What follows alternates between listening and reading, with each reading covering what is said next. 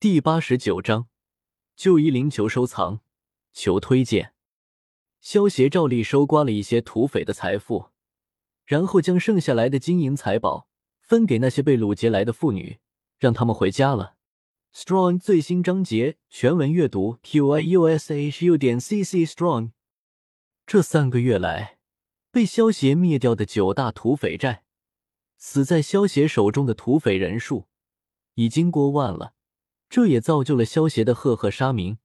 最近江湖上流传了一句话：“宁惹阎王，不惹无常。”可见萧协在江湖人士眼中的危险程度了。不过，对于百姓们来说，萧协可是一位行侠仗义的大侠，尤其是那些被萧协救过的人，更是对萧协崇拜至极。三个月里，萧协增加了十几万的崇拜点。就能够知道百姓们对萧协的尊敬了。这还是因为古代通讯不便，否则萧协增加的崇拜点更多。萧协所过之处，群邪退避，当然也有一些不知死活的，就像九大土匪寨，仗着人多势众，不把萧协放在眼里，结果就被萧协一锅给端了。将九龙寨端掉后，萧协便往衡山城赶去了。一个多月前。福威镖局已经被青城派给灭了，衡山的刘正风又准备举行金盆洗手大会。此时的衡山派可是江湖中人云集，热闹的很。萧协自然不准备错过这件盛事。要知道，人越多的地方，越容易赚取崇拜点。萧协下山没多久，便在山腰处便听到了一阵阵呼唤声：“夷陵，夷陵。”你在哪里，夷陵小师妹？你到哪里去了？夷陵，衡山派的弟子吗？听到呼唤声后，萧协没有太过理会，接着向衡山城赶去。救命啊！救命！呜！萧协走了没多久，又听到一阵呼救声，然后又传来一阵有些猥琐的男人的声音。小娘子，这里不会有人的，你就好好从了我吧。说着，男人将少女的穴道给点住了。萧协循声看去，只见一个猥琐的男人抚摸着一个穿着粉色衣裙的少女的脸颊，满脸的猥琐之色。棉花糖小说网 w w w 点 m i n a t u t n g 点 c c 想看的书几乎都有啊，比一般的小说网站要稳定很多，更新还快。全文字的没有广告。住手！放开那个少女，让我来！啊呸！光天化日，你想干嘛？萧协大喝一声，猥琐男人被萧协的大喝吓了一跳，看到萧协后，怒骂道：“臭小子，快滚！敢管我万里独行田伯光的事？僧老子现在心情好，还不快滚！否则老子劈了你！你就是淫贼田伯光！”萧协眼中闪过一道寒光，对于采花大盗萧协最是不耻，更何况这是古代，青楼随处可见，这些采花贼非要毁人清白，该杀！噌，无常剑出鞘，一道剑光闪过，萧协已经出现在田伯光身后了。好快的剑，白色的剑，你你是无常？剑光映影。如梦似幻，田伯光短刀落地，田伯光捂着血流不止的脖子，轰然倒地了，再没有声息了。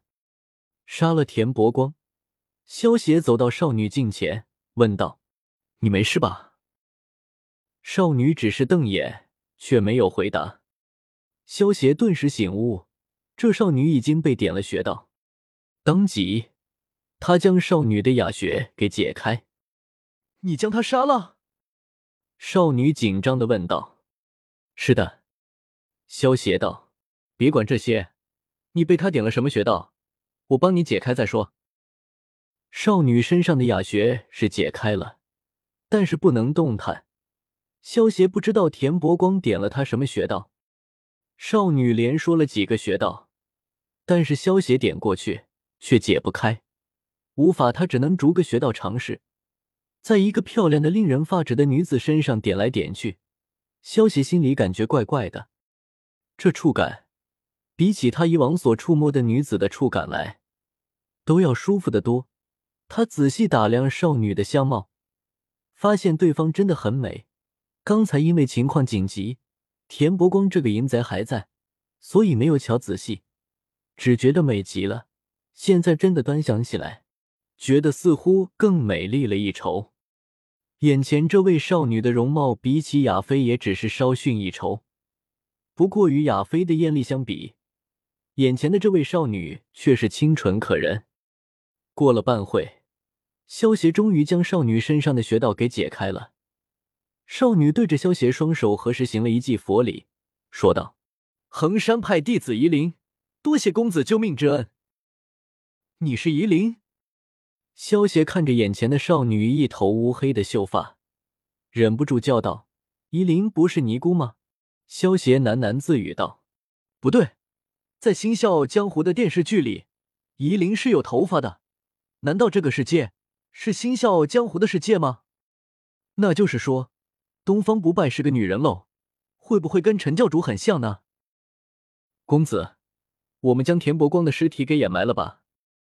夷陵对萧协说道：“不用了，所谓尘归尘，土归土，就让田伯光化作尘土，为生灵做一份贡献吧。”萧协一本正经的忽悠道：“可是……”夷陵邹了邹柳眉，小脸上满脸的纠结。虽然觉得萧协的话好像不妥，但是他又说不出那里不对。萧协揉了揉夷陵的头，笑道：“好了。”你师姐们在找你，你快去找他们吧，我先走了。说完，萧协身形一闪，转身离开了。进入衡山城后，萧协找了间客栈住了下来，就等着明日刘正风的金盆洗手大会开始了。翌日，萧协一人一件一身白衣，来到了刘府前。不知公子是？萧协刚来到刘府。就被刘正风的弟子米维义给拦住了。萧邪，萧邪淡淡道：“萧邪，白衣白剑，你是无常公子？”另一个弟子向大年惊叫道。萧邪看了向大年一眼，问道：“有问题吗？”“没，没问题。”前辈快快请进。向大年连忙恭敬的将萧邪迎了进去。萧邪走进刘府后。向大年擦了一把冷汗，喃喃之语道：“这个杀神怎么会来？不行，得赶紧告知师傅才行。”才刚刚进入院子，萧协就发现院子里面摆满了桌子，桌子周围几乎也坐满了人。原来这才来的贺客太多，更有不少客人都是不请自来，大厅之内根本就坐不下。再加上刘正风不能将贺客赶走。只好临时在院外摆起了宴席，让众人一起安坐。无常公子，刘某九失远迎啊！萧协正准备找个位置坐下，就见向大年领着一个微胖的中年人走了过来。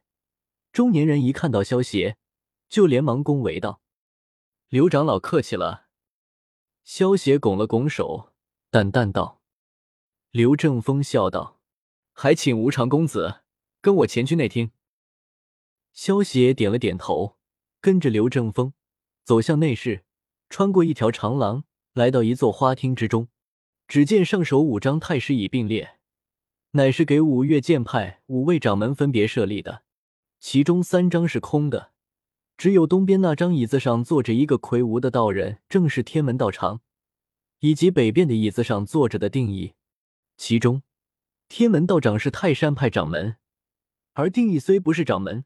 却是代表衡山掌门定贤来到，再加上衡山三定一向齐名，他的身份比起掌门定贤并不低多少，坐在那里也并未太让人惊讶。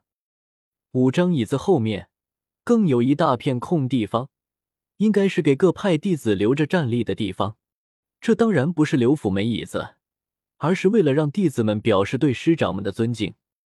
而两侧又摆着一些椅子，坐在十几位武林前辈。刘正风就让萧协坐在了两侧的空椅子上。就在定义他们在猜测萧协的身份的时候，定义身后的依林就俯首对定义小声说了什么。定义看向萧邪的眼光也变成了欣赏。